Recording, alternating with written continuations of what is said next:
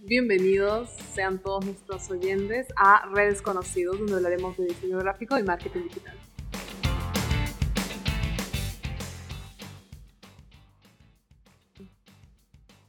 Por ejemplo, hay, una, hay un emprendimiento que se llama Sumac Warmi, que vende productos de piel naturales para mujeres. Ya. Entonces, aquí podríamos ver. Dentro ¿Nos de... está auspiciando esto, Sumac Warmi? No. No, no. es solo un ejemplo, es como Coca-Cola o Nike. Ya, ya, a ver. ¿Qué pasa? Ya no conozco, no conozco este... O si no podemos tomar una como Nike. No, no, busque... yo, yo lo voy a buscar acá. A ver, ¿tiene, tiene página, tiene cuenta de Instagram? Claro, tiene cuenta de Instagram, tiene página web. A vamos a buscarlo. O si podríamos buscar uno más conocido. No, está bien. Puede ser con ese. La verdad que se ha improvisado. No, mejor improvisemos uno, porque si me meto aquí ya vamos a ver lo que ha hecho. Ya, entonces vamos a poner este. Inventemos uno, inventemos, uno. Ya, eh... Es el problema de los emprendedores, ¿no? Que dicen, eh, ya, yo quiero emprender, pero no sé con qué. Y se ponen a pensar, ¿qué es lo que puedo hacer? ¿Qué es lo que puedo hallar? ¿Qué puedo vender? Claro, entonces, primero, si alguien quiere emprender, está emprendiendo, lo primero que tienes que hacer es, eh, vamos a decirlo, hay una técnica que se suele utilizar mucho que es el design thinking. ¿Has escuchado de design thinking? Más o menos. Ya, design thinking es una técnica que, bueno, se hizo famosa en las empresas porque consiste, es una, es una técnica de innovación que consiste en generar algunas ideas, es una herramienta para la generación de ideas y que estas ideas poco a poco se vuelvan sólidas y se vuelvan, digamos, eh, una startup, ¿no? un negocio que va creciendo y es sostenible, entonces, claro, de valor. Entonces, Design Thinking nos dice que el primer paso es, se divide en cinco fases, que es empatizar, definir, idear, eh, prototipar y evaluar. Entonces, el primer paso de empatizar es que tú escojas un, un sector, sean jóvenes, sean niños, pero que los segmentes bien. Por ejemplo, supongamos que tú dices, ya, yo voy a escoger un sector de niños. Ya, pero niños hay un montón, porque hay niños, tú dices, ya, niños de 5 a 8 años. Ya, pero hay cinco de, de niños de 5 a 8 años. Tú dices, ¿qué vas a vender? Ya yo puedo vender dulces, ya le digo, pero hay niños de 5 a 8 años que de repente eh, padecen diabetes. No, está en el rango, pero no es tu público. Ahora, si tú generarías de repente eh, cinco niños de 5 a 8 años, no sé, que tengan, que en el parque, dices, ya, pero hay niños que juegan al parque, otros que pueden tener alergias. Tú puedes decir niños de 5 o 8 años que le gustan a los perros, ya, puede ser tu público, pero imagínate que eso, dentro de ese rango hay personas que son niños alérgicos a los perros. Claro, pero ahí te estás olvidando de qué producto estamos ofreciendo. No, o sea, primero tenemos que ver qué producto. Es que la técnica va así. Primero identificas a tu público. Al público al que tú quieres dirigirte. Sí, y ah, después, después de identificar al público, te pones en sus zapatos estás hallando ahí una necesidad. Claro, estás buscando una necesidad para generar algo. Entonces, pero igual, vamos a llegar al mismo punto en que vamos a tener un producto. Supongamos, tú dices, ya yo tengo, supongamos que eres un médico o no sé, especialista de la salud y dices, quiero dirigirme a niños. Y tú dices, ya, quiero dirigirme a niños que sean de eh, niños que de repente necesiten inyectarse insulina constantemente, de repente, ¿no? Entonces dicen, ya, tú dices, ese es mi público, pero estos niños que requieren insulina siempre van a estar al cuidado de sus padres. Y como que los padres van a ser muy protectores y no les van a dejar pasar mucho tiempo solo porque van a estar pendientes vigilándolos. Entonces es, es poco probable que veas un niño que padezca esta condición en el parque jugando libremente sin supervisión. O sea, siempre va a ser supervisado, ¿no? Entonces, supongamos que tú dices, ya, es, el problema es este, los niños que tienen problemas de diabetes, que necesitan insulina, no pueden jugar libres o sus papás son sobreprotectores y el niño de repente se siente mal, siente que no le dan su espacio, que no puede jugar como otros niños, no se siente mal. ¿Cómo hago para solucionar este problema? Entonces empiezas a pensar en, ahí llega la otra parte de idear, idear soluciones. ¿Qué puedo hacer?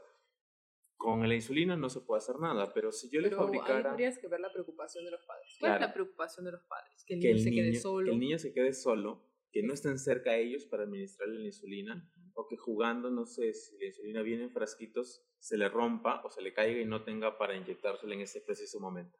Entonces, cuando tú identificas esa necesidad, tú puedes decir, ya, voy a crear una mochilita con forma de osito que adentro tenga, no sé, una protección de, no sé, de plástico, titanio, algo, y que tenga un centro de refrigeración súper chiquito donde vayan, no sé, tres capsulitas o tres inyecciones de insulina. Entonces, cuando el niño está jugando, va a tener su mochila siempre pegada a él. Cuando se sienta mal, él va a agarrar el osito, lo va a abrir, se va a inyectar y normal. O sea, lo va a tener cerca. Entonces, va a tener cierto, cierta libertad de poder ir más allá. ¿no? Y el padre como que ya... Y hacerlo más independiente. Claro, y más aún de repente, si a esta mochilita yo le pongo un GPS de repente, si el padre está en el parque conversando con alguien, pues va a tener su celular y que le va a alertar si su hijo sobrepasó el rango, no sé, de 50 metros a la redonda. Entonces, si ya suena esa alarma, el padre ya se preocupa, ya lo ve, ya sabe dónde está y puede acercarse para seguir monitoreándolo o ampliar un poco más ese rango, qué sé yo. claro. Podría ser una solución. Entonces, tú ya tienes la idea, luego llega la parte de empezar a prototiparla, empezar a hacerla, empezar a lanzarla. Y a partir de ella tienes un producto, pero ya más o menos tienes claro a quién se lo vas a vender, a los padres con ese niño y esta condición. De esa manera, tienes un producto y lo has segmentado y ya conoces específicamente a tu target. Pero esto involucra un poco el tema de pensar e innovar. Ahora, supongamos que no puedes innovar tanto. Supongamos que eres una persona que fabrica... ¿Qué puede fabricar una persona? ¿Dispositivos? No, algo más sencillo. Que pueda vender a veces. Algún producto artesanal que de repente se pueda vender. ¿Para los niños? No, no necesariamente para niños, para cualquier público. Mm. ¿Productos para el cabello? Ya, ya, ya. Pongamos productos para el cabello, ya. Ya, a ver. Después de mil intentos. Sí, sí, sí. A ver, yo he visto, por ejemplo, o sea, he visto en la mañana un video de un tipo que dice que él para que le quede el cabello bonito lo que hace es esto, hacer su propio champú y le pone canela, le pone clavo, le pone romero y un montón de cosas. Claro. ¿Ya? Entonces supongamos que hay un emprendedor que hace champú específicamente para, para fortalecerlo, para que no se caiga, para el brillo y todas esas cosas. Entonces, ese es un emprendedor, tiene su producto. La pregunta de este emprendedor sería, ok, ¿quién va a ser mi público o cómo llego a conocerlo? Lo primero que debería hacer esta persona, ¿qué debería hacer? Crear sus cuentas, ponerse en la esquina a vender productos, ponerse a pensar en hacer su página. ¿Cuál es lo primero por lo que debe empezar un emprendedor que ya tiene el producto? Tiene champú, producto para el cabello para mujeres, ¿no? Su cuidado, etc. Supongamos que también ya tiene envases ha comprado sus envases, los tiene, ¿ya? ¿Cuál sería el primer paso entonces para detectar quién es mi target? Yo creo que la necesidad, por ejemplo, es que para dentro del rubro de, lo, de shampoos, acondicionador, hay bastantes divisiones, ¿no? Por ejemplo, para que el cabello sea más grueso, tenga más brillo, crezca más. Entonces ahí tendrías que ver eso. Entonces, estás hablando de analizar el producto. Claro, analizar el producto y ver la necesidad de las personas. Ok, entonces, ten, entonces, soy un emprendedor que tengo tal producto, un champú, tengo que definir específicamente eh, el producto o servicio que ofrezco, ¿no? Y tengo que identificar las características de mi producto. Claro, para después se puede ampliar, ¿no? Puedes sacar una línea para crecimiento de pelo, una línea para brillo y así hidratación. Claro, aunque el consejo que por lo general he escuchado es que si tú tienes un producto no te lances con tres o cuatro o cinco variedades, como con los que venden, por ejemplo, ropa, ¿no? Ropa que la fabrican a mano.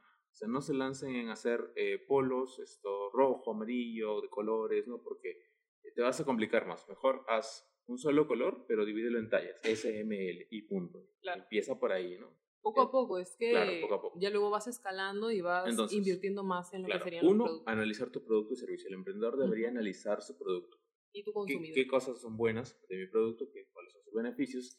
Y lo que ofrezco. Luego tengo que analizar el mercado, realizar un estudio, entender mi competencia y luego empezar a entender a mi consumidor, a mi supuesto cliente, definir, digamos, una audiencia, como tú mencionaste, por edad, por género, por ubicación geográfica. gastos. Exacto. Entonces, a primera instancia debo irme un poco a los extremos. Si yo vendo productos para el cabello, tengo que pensar, ¿quiénes más van a estar interesados en comprarlo? ¿Hombres o mujeres?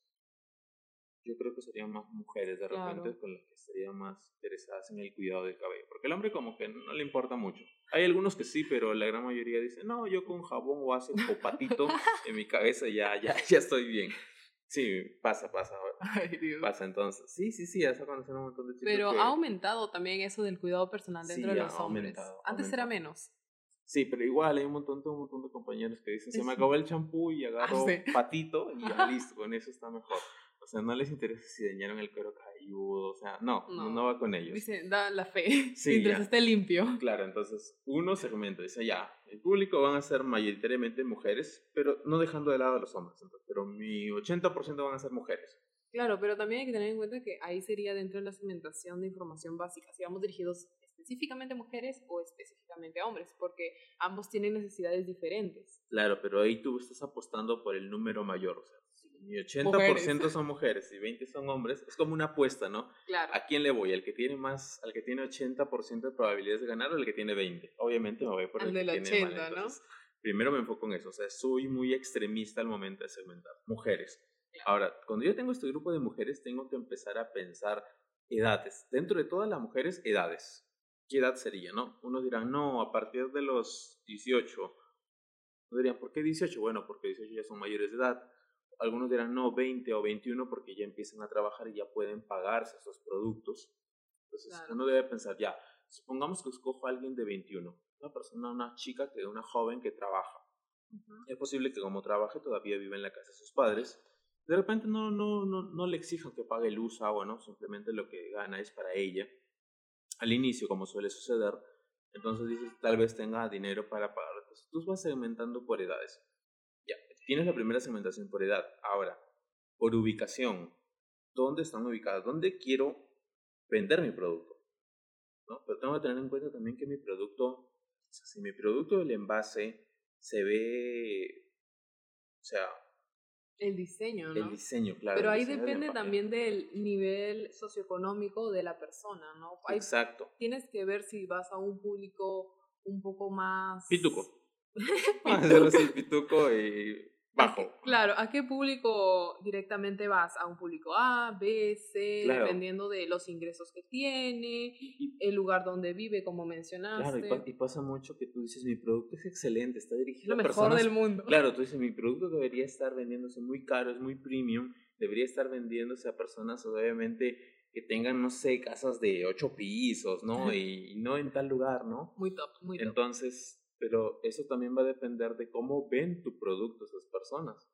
Si lo ven en, una botella, no sé, de plástico, crema, con una etiqueta encima, ¿no? Otra persona puede vender un producto no tan bueno como el tuyo, pero lo vende de repente en una botella de cristal, de vidrio, no sé, con relieve y en forma de diamante.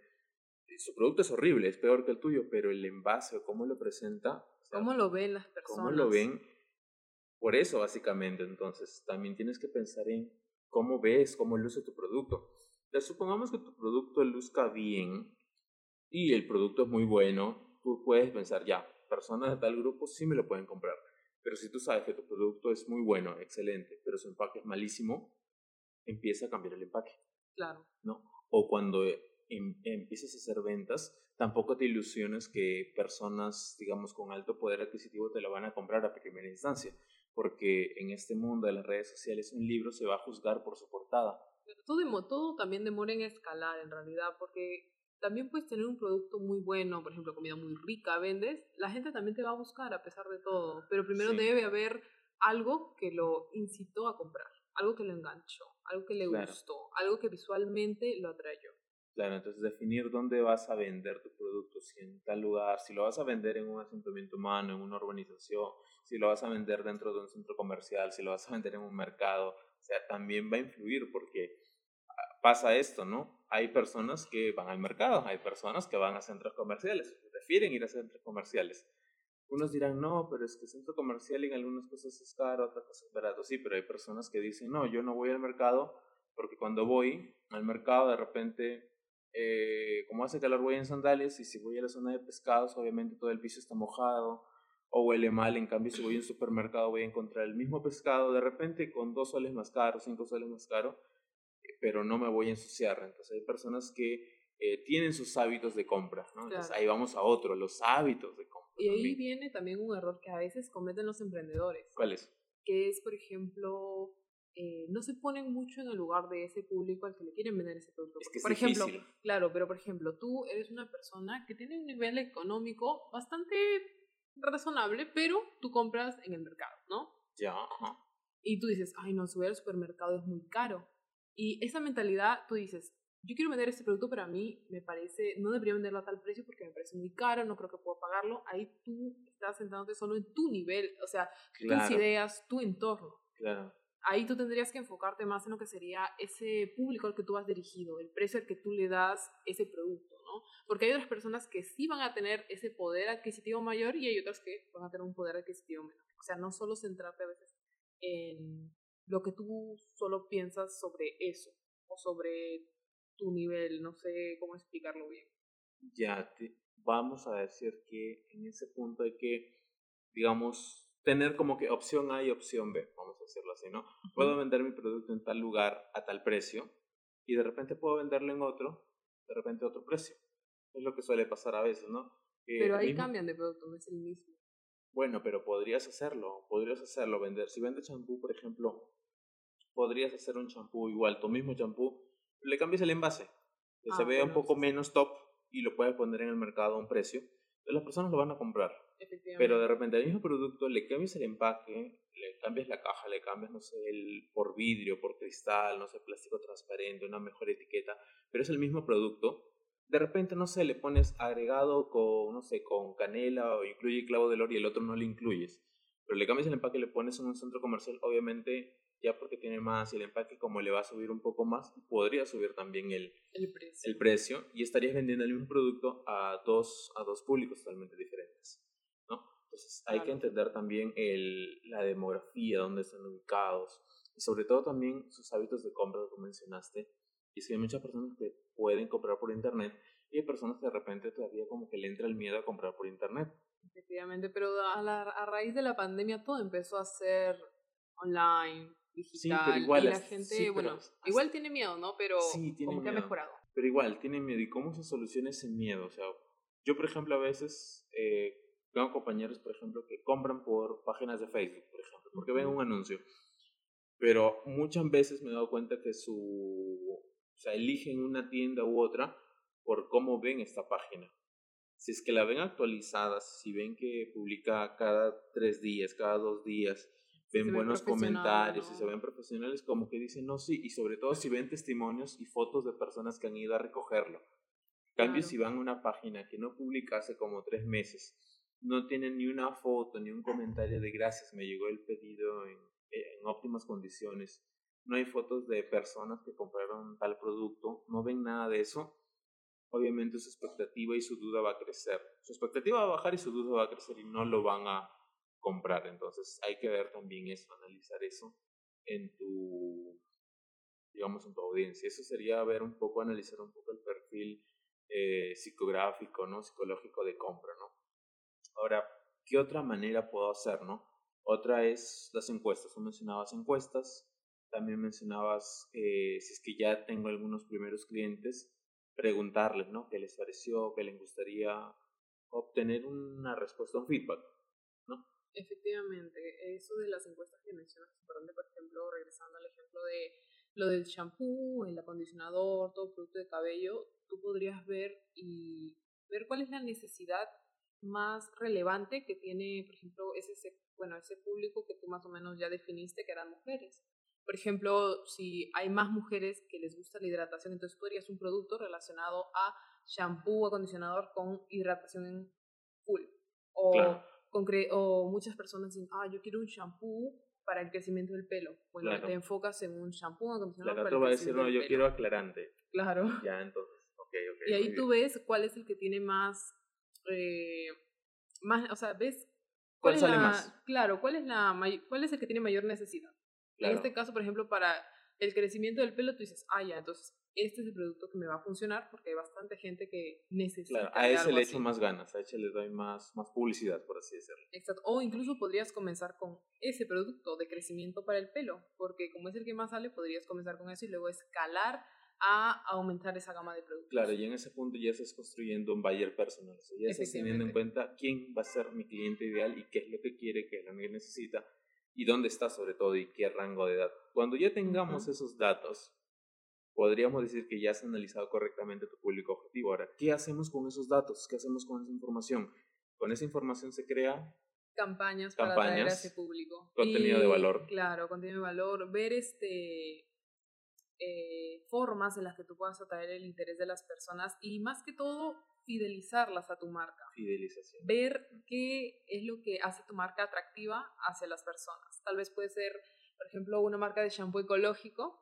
Dice, oye, a mí me gusta el medio ambiente y me gusta cuidarlo, aparte estoy ganando un beneficio de mi crecimiento de pelo. Entonces, voy a por eso. Sí, sí me pasa a veces cuando voy al centro comercial y, por ejemplo, quiero comprar, no sé, un producto, no sé, un chocolate o algo, y hay uno que dice la cajita, dice, fui hecha con 48 botellas de plástico, y el otro no dice nada, pero la diferencia de valor es un sol a veces o dos soles. Entonces, eh, abajo a veces se dice, ayuda a, con el planeta. Entonces yo digo, ya bueno, por dos soles lo compro porque, bueno, al comprarlo como que siento que estoy ayudando. Efectivamente. ahí como que el chip cambió. ¿no? Es como Coca-Cola que en una temporada salió la Coca-Cola verde. Aquí no llegó, Coca-Cola verde que por cada... Sí, una Coca-Cola verde que por cada... Eran creo que cajitas o latitas, no me acuerdo. Pero supuestamente esas latas eran reciclables y todo. Entonces las personas empezaron, creo que salimos en España, esas Coca-Colas verdes. Entonces, la gente las compraba porque indirectamente estaban ayudando con el planeta. Entonces era un boom. cambiaba el chip, estaba más caro y todo, pero final de cuentas nunca se supo si realmente ayudaba con el planeta, pero eso era como se vendía, como, como la gente lo percibía.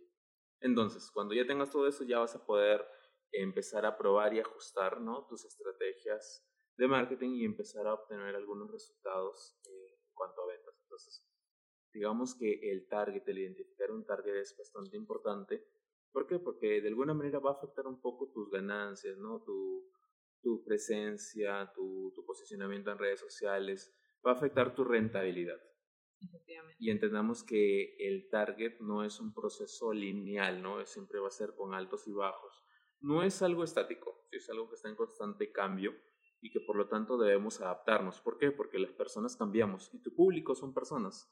Por lo tanto, también van a estar evolucionando constantemente. Y adecuarte a esas necesidades. Exacto, tienes que adecuarte y no todo el tiempo las estrategias que hagas van a funcionar vas a tener que ir cambiándolas según cómo cambien las expectativas de tus usuarios, de tus clientes.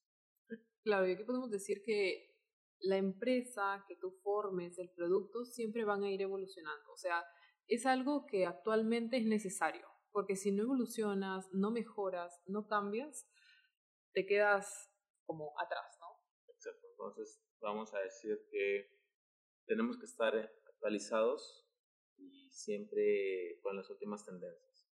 Efectivamente, porque es un proceso continuo. Ok, proceso continuo. Entonces, con esto podemos terminar, ¿no?